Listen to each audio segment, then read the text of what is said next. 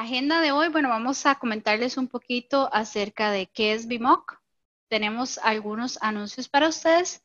Después pasaremos al tema del día de hoy y por último hablaremos o haremos una sesión de preguntas y respuestas. Si tienen alguna pregunta la pueden ir haciendo en el chat que al final eh, de la presentación eh, tendremos la sesión de preguntas y respuestas. Ahora bien, ¿qué es BIMOC? Bueno, BIMOC son las iniciales de VMware User Group. Es una organización eh, que inició o que se lanzó en el 2010 eh, a nivel global, ¿verdad? Y lo que está es dirigida a clientes, ¿verdad? Para así crear el máximo uso entre lo que serían los miembros eh, y usuarios, además de los socios, ¿verdad? A nivel de lo que tiene que ver con las soluciones VMware, para así poder hacer un intercambio tanto de conocimientos, capacitación, eh, colaboraciones y eventos.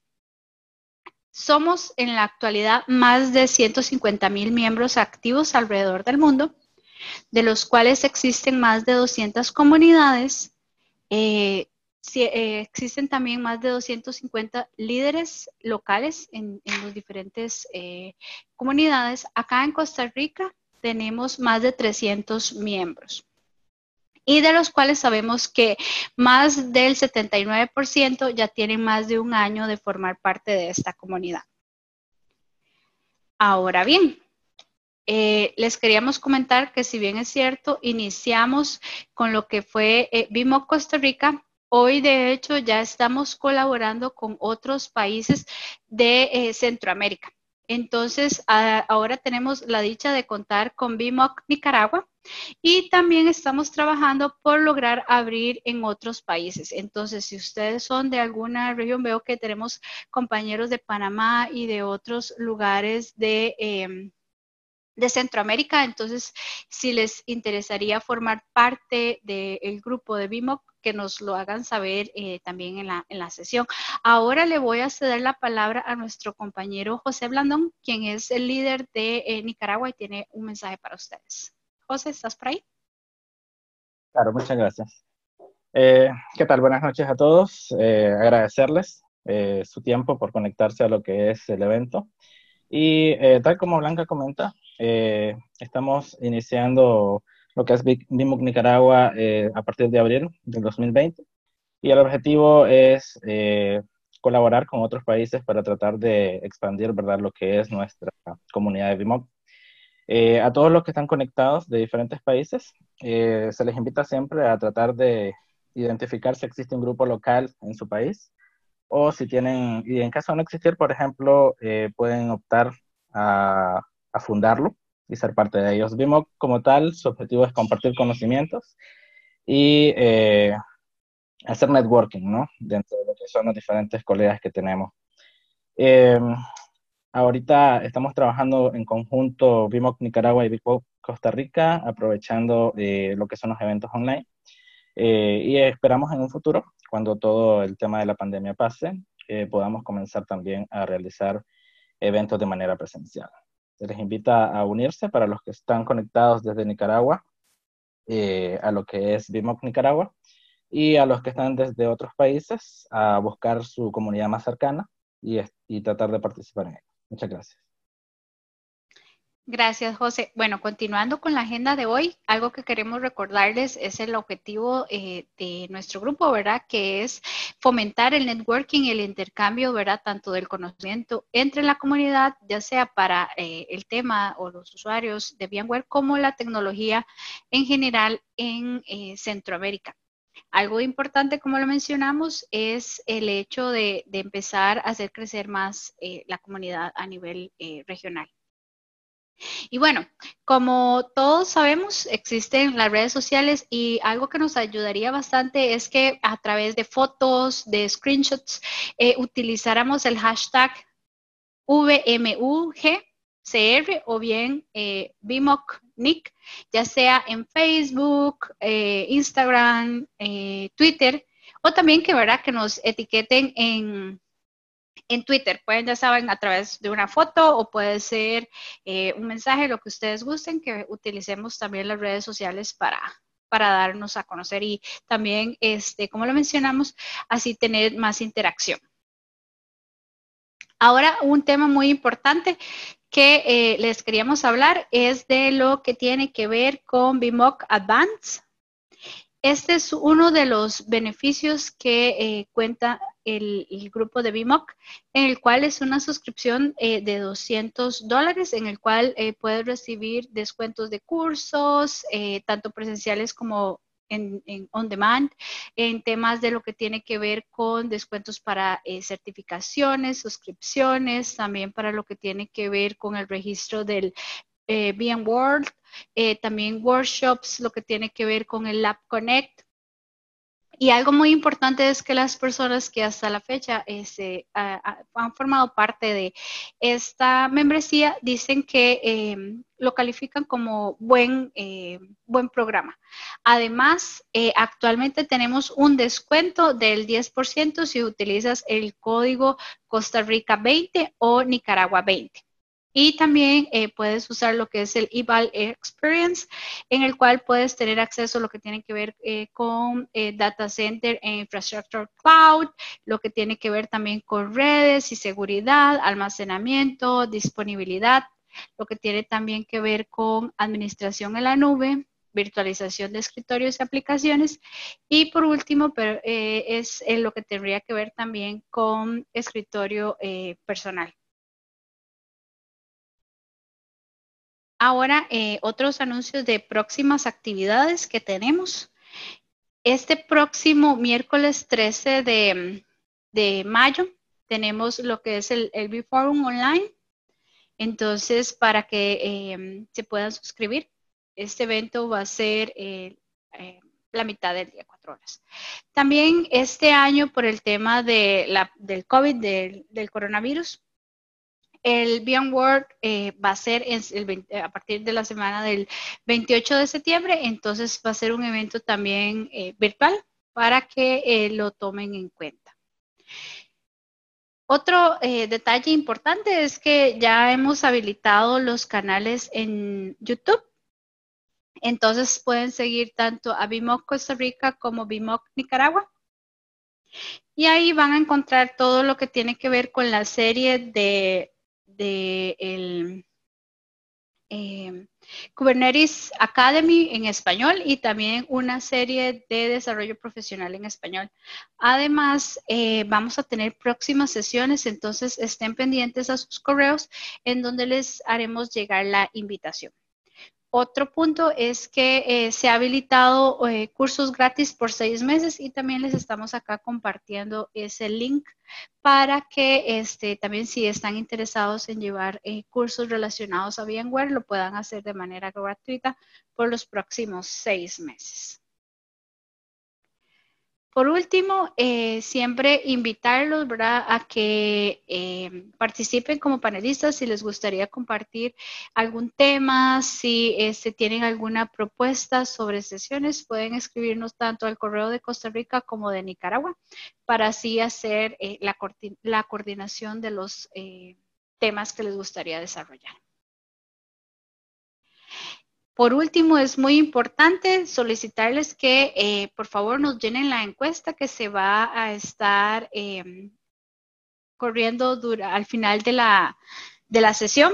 Eh, pueden escanear este código QR y eh, si llenan la encuesta, pueden participar en la rifa de una suscripción de BIMOC Advance eh, que se estaría eh, rifando en la próxima reunión presencial. Entonces, estamos hablando de que te ganarías 200 dólares si nos llenas esta encuesta. Se va a hacer una por cada país, tanto de Costa Rica como de Nicaragua, para que la tomen en cuenta. Entonces, para que no se les olvide, por favor, llenar la encuesta y participar en esta rifa. Y entre más eventos participen, eh, más opciones o más oportunidades de ganar van a tener.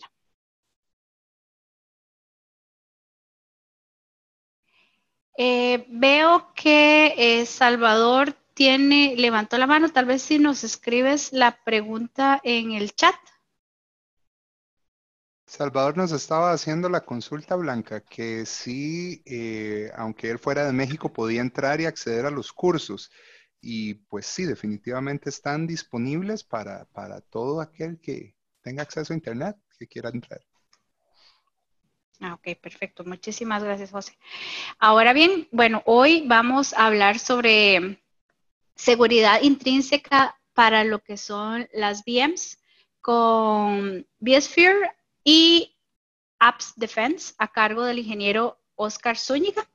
El compañero Oscar Zúñiga, eh, su rol actual es de Support Account Manager en VMware. Es ingeniero senior especialista en el área de virtualización en centros de datos con más de cuatro años de experiencia en TI y también cuenta con el galardón eh, VMware V-Expert. Además, él cuenta con certificaciones de Cisco, Juniper, Linux y VMware. Bueno, muchísimas gracias a Oscar y eh, te cedo la palabra.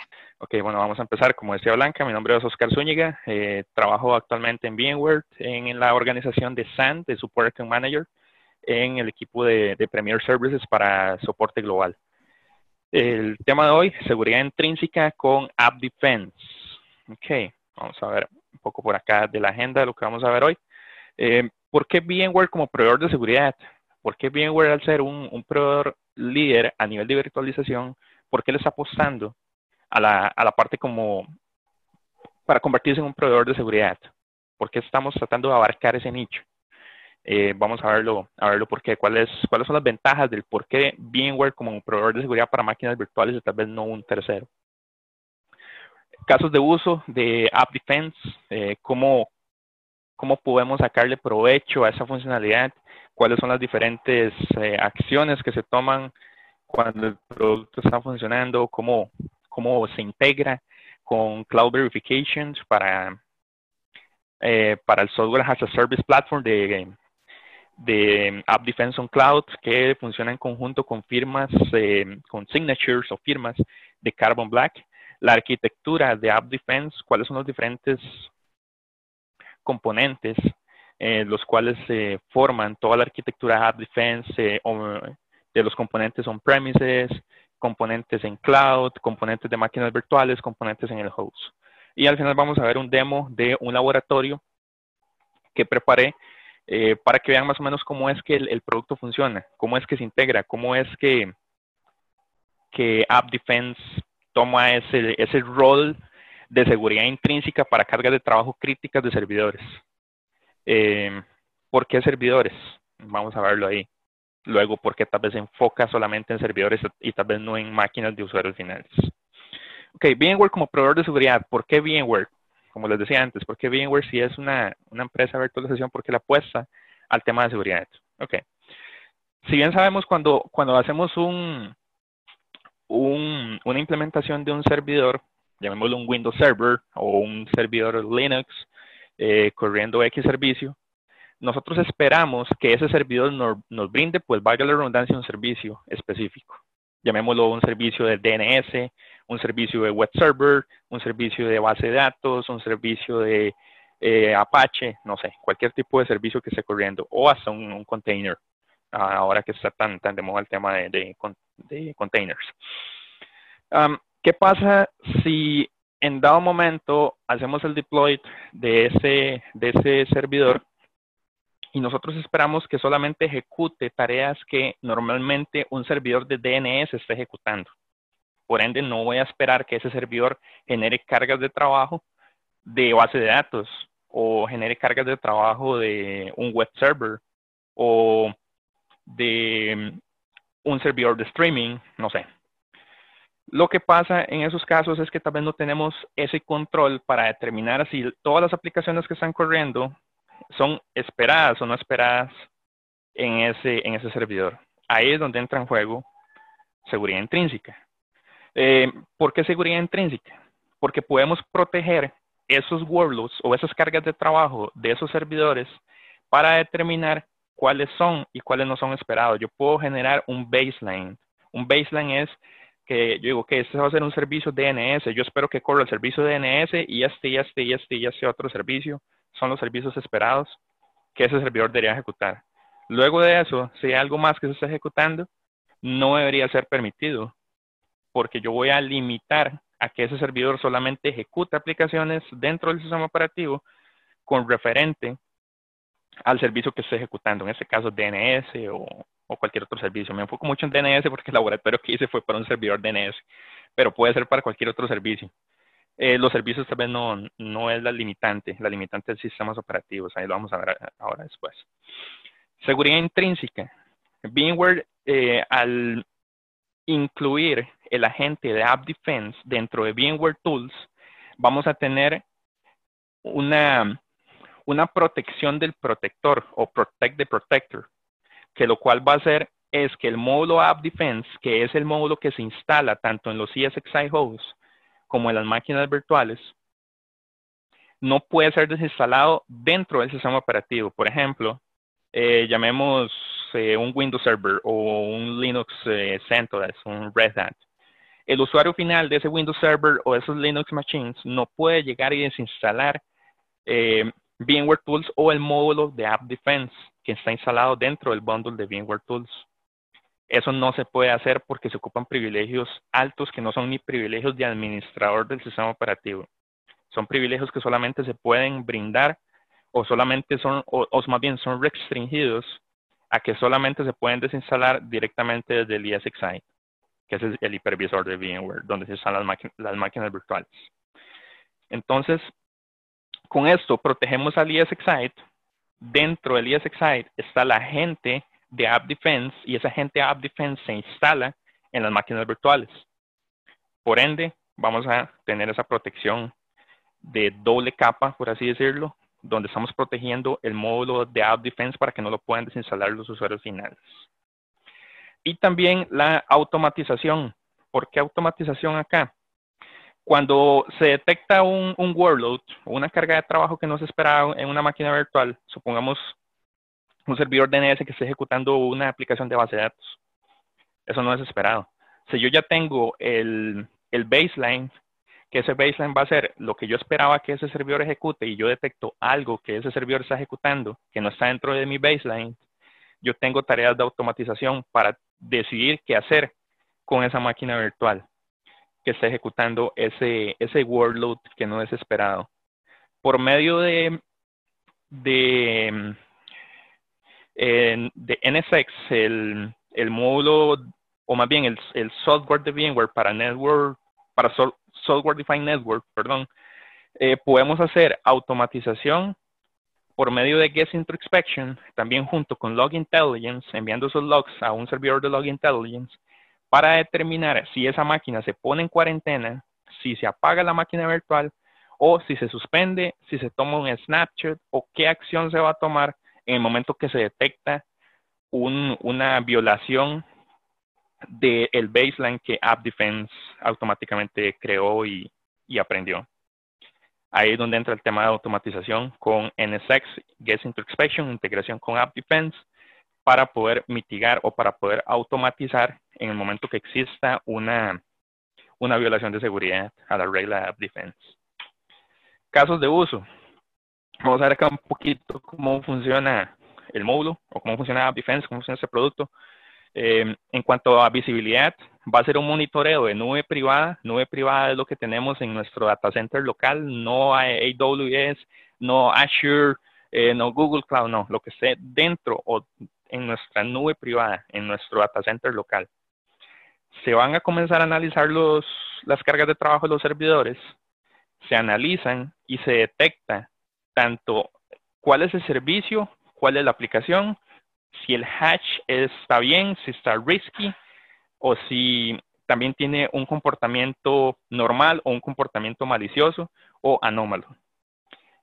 En el momento que se detecta una aplicación que tiene un comportamiento eh, no esperado, que es un comportamiento riesgoso para el uso de la, de la máquina o para el funcionamiento de la máquina, esa información se detecta por medio de App Defense y se manda a el Cloud Verification, que es donde viene la validación, donde es el analizar el riesgo de la carga de trabajo. De, eso que ya se detectó on-premises, que on-premises recordemos que es lo que está en nuestra nube privada, viene el tema de validación, que esto ya es en cloud, donde se va a procesar todos esos servicios, todos esos hash, esos inbound, si son direcciones IP o si son eh, números de puertos a nivel de capa 4, y outbound, que igual pueden ser direcciones IP o pueden ser puertos.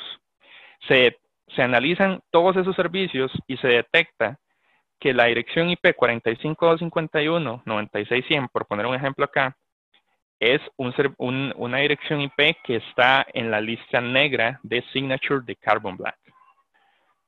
¿Por, ¿Por, qué Carbon Black? ¿Qué es Carbon Black? Primero que todo, Carbon Black es eh, un software as a service que está en un cloud, que es como una, llamémoslo que es una base de datos de firmas, de comportamientos que son eh, llamémoslo maliciosos o no maliciosos, para entenderlo de una manera más simple. Eh, por ejemplo, llamémoslo algún tipo de comportamiento de un virus en un sistema operativo o una aplicación que está tratando de hacer de social engineering o cualquier tipo de, de evento anómalo que esté ocurriendo debajo de una aplicación Carbon Black va a analizar hasta capa 7 del modelo OSI de la aplicación, o sea, va a hacer ese, cell decryption, hasta aún así, si la aplicación es, es por eh, puerto 443 en HTTPS, va a hacer ese, ese cell decryption y va a determinar si esa aplicación, si ese nested application que está en capa 7 va a ser o no una aplicación riesgosa para, para el sistema operativo, para el uso de esa máquina o no. Aquí por medio de dirección IP se detecta, eso es capa 3, o también por medio del hash, ese hash si es de capa 7, o por medio de, puertos, que es capa 4 del modelo OSI. Entonces, basado en esos comportamientos anómalos, con, esa, con la base de datos de Carbon Black, que es la que se integra en el, cloud, en el App Verification Cloud, que es en, en Cloud para App Defense, se detecta si esas aplicaciones son o no son permitidas. Si no son permitidas, se eliminan automáticamente si tienen un riesgo alto. Se eliminan o se más bien se, se catalogan que son sumamente riesgosas, por ende, no se van a permitir. Técnicas usadas, social assurance, third party reputation fits, machine learning, servicios globales y DNS queries o consultas DNS. Son las técnicas que se usan para efectuar ese tipo de, análisis. Ahora, protección en el momento que se detecta, mm, ahí tal vez voy a hacer un pequeño paréntesis. Hay unas cuantas aplicaciones ahí donde dice running processes, que son aplicaciones Linux. Es un poco extraño verlas .exe en Windows, pero bueno, el ART y el Anacron, y que son aplicaciones, aplicaciones Linux, bueno, bueno, un dedazo por ahí. ok, está eh, el servicio de SSH también.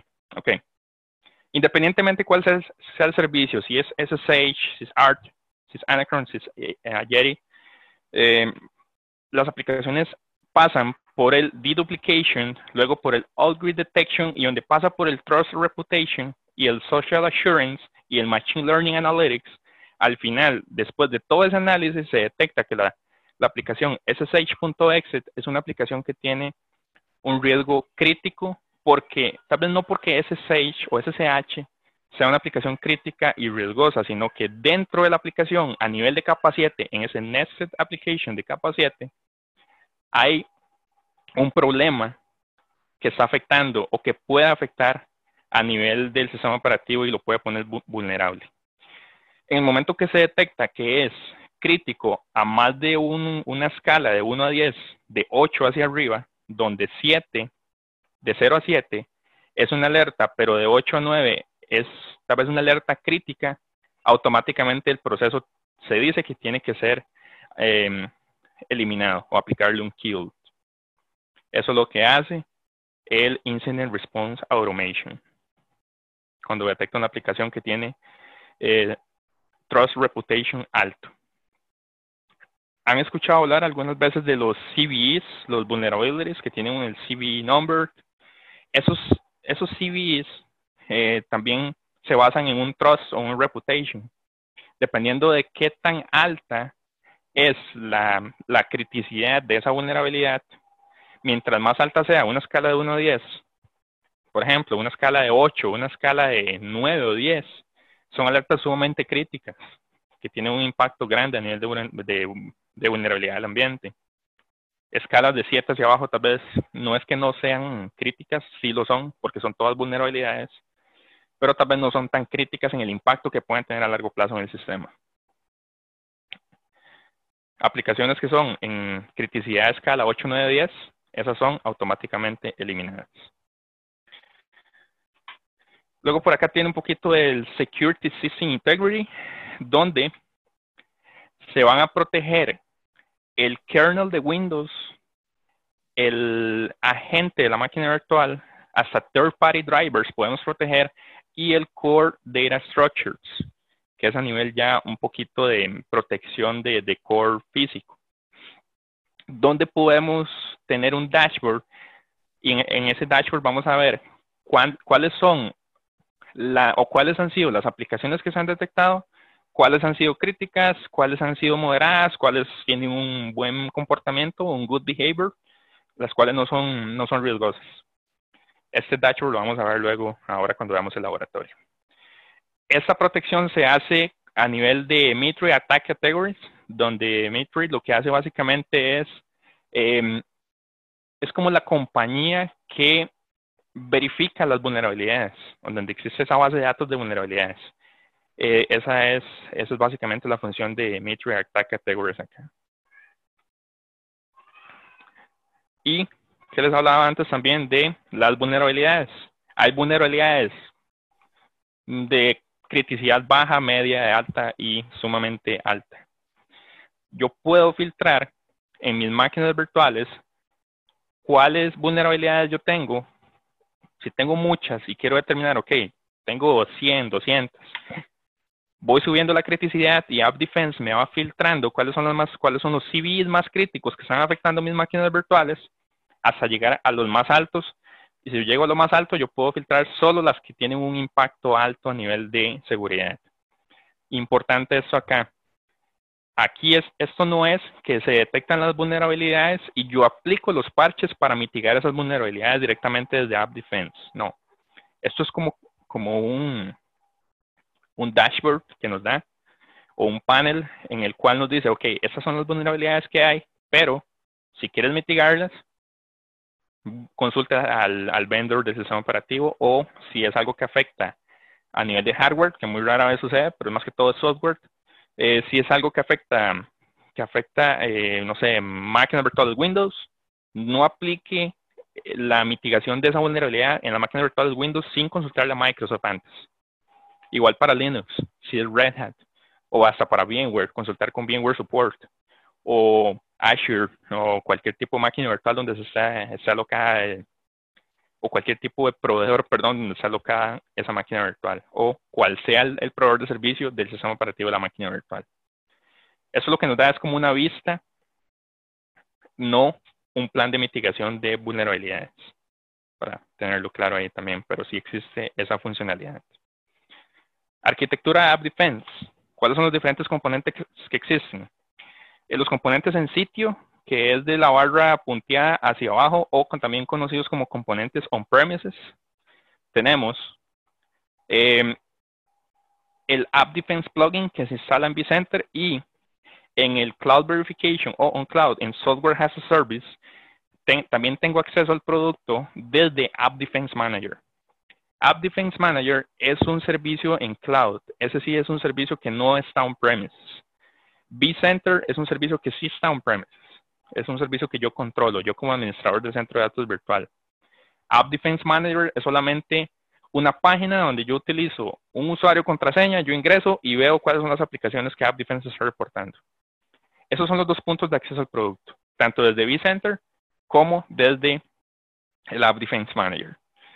Eh, visión completa de todo lo que está sucediendo solamente App Defense Manager. Desde vCenter la información que se ve es muy, muy general, no es tan amplia como la que se ve en App Defense Manager. Ahora bien, ¿cómo es que el App Defense Manager recibe esa información? ¿Desde dónde viene? ¿Quién la manda? ¿De qué manera llega? Okay. Eso llega desde una máquina virtual que se instala igual on-premises, que se llama el App Defense Appliance. Esa es una máquina virtual, como cualquier otra, que corre en sistema operativo Linux, que se instala en uno de mis servidores ESX sites on-premises, Luego, una vez que ya tengo configurado el App Defense eh, Appliance, ya registro el vCenter, lo registro el Single Sign-On Domain y lo registro con el Software as a Service eh, Subscription para ver App Defense Manager. Una vez que logro eso, en ese momento yo instalo en los ESX sites, instalo el módulo de App Defense. Ese módulo de App Defense lo que hace es decirle al ESX site, ok, ESX site, vas ahora a trabajar con App Defense. Aquí está el código a nivel de, software para que usted pueda utilizar App Defense. Una vez que los ESX sites tienen App Defense, se instala el módulo en los sistemas operativos de las máquinas virtuales. Algo que es importante acá, no es que yo pueda instalar el módulo en servidores ESX sites, lo puedo instalar en cualquier versión. Bueno, 6.5 o 6.7 ahora, 6.0 ya no está soportado y también en 7.0, que es la última versión que salió hace un mes aproximadamente. Pero yo no puedo instalarle el módulo de App Defense a cualquier sistema operativo de máquina virtual. No puedo instalarlo en Windows 10, por ejemplo. No puedo instalarlo en Windows 8. No puedo instalarlo en Windows 7, en Windows XP. Ahora bien, tal vez van a decir Windows XP, Windows 7 están fuera de soporte, está bien, no se pueden instalar ahí, pero ¿por qué no se pueden instalar en Windows 10? ¿Por qué no se pueden instalar en Windows 8? Si son sistemas operativos soportados. El motivo del por qué, o más bien soportados por Microsoft, pero no por App Defense. ¿Por qué no por App Defense? Porque la funcionalidad o lo que App Defense busca es eh, proteger las cargas de trabajo críticas. ¿Qué es más crítico en una empresa? ¿Un servidor de DNS o la máquina de un usuario final? Un servidor de DNS, obviamente. Entonces, App Defense lo que hace es proteger las cargas de trabajo críticas con seguridad intrínseca utilizando este módulo, pero solo para ciertos sistemas operativos. A nivel de Windows, sistemas operativos soportados, de Windows Server 2012 hacia arriba. 2008 ya no se soporta mucho menos 2013, 2003, perdón. Eh, a nivel de Linux, eh, tengo varias versiones de Red Hat, eh, hay varias versiones de CentOS también que son soportadas. Ahorita los vamos a ver en, un documento, pero sí tener claro que no son todos los sistemas operativos de máquinas virtuales que son soportados por este motivo, porque App Defense busca mitigar vulnerabilidades o proteger cargas críticas de trabajo. Cargas críticas, servidores usuarios finales, no es que no sean críticos, pero ¿qué pasa si a Oscar Zúñiga se le jode la, la lacto? Deja de funcionar. ¿Qué impacto va a tener en la compañía que Oscar Zúñiga no tenga lacto? De que Oscar Zúñiga no pueda hacer sus tareas diarias. Pero ¿qué pasa con los 300, 400, 500 empleados más? Siguen trabajando normal porque los servicios están funcionando. Los servidores en este caso. Motivo del por qué. App Defense se centra solamente en, protección de cargas críticas. De mi parte, eso era lo que les quería traer el día de hoy. Em, cualquier consulta que tengan, con todo gusto, ahí me pueden buscar en redes sociales, me pueden buscar en mi blog, oscarzúñiga.blog también. ahí será un gusto poderles responder todas las preguntas que tengan adicionales y tal vez hoy no se las pude evacuar. Ahí con todo gusto estaré a la disposición. Muchísimas gracias por el tiempo. Que pasen una excelente noche a todos. Blanca, te cedo. Muchísimas gracias y que tengan excelente noche. Gracias.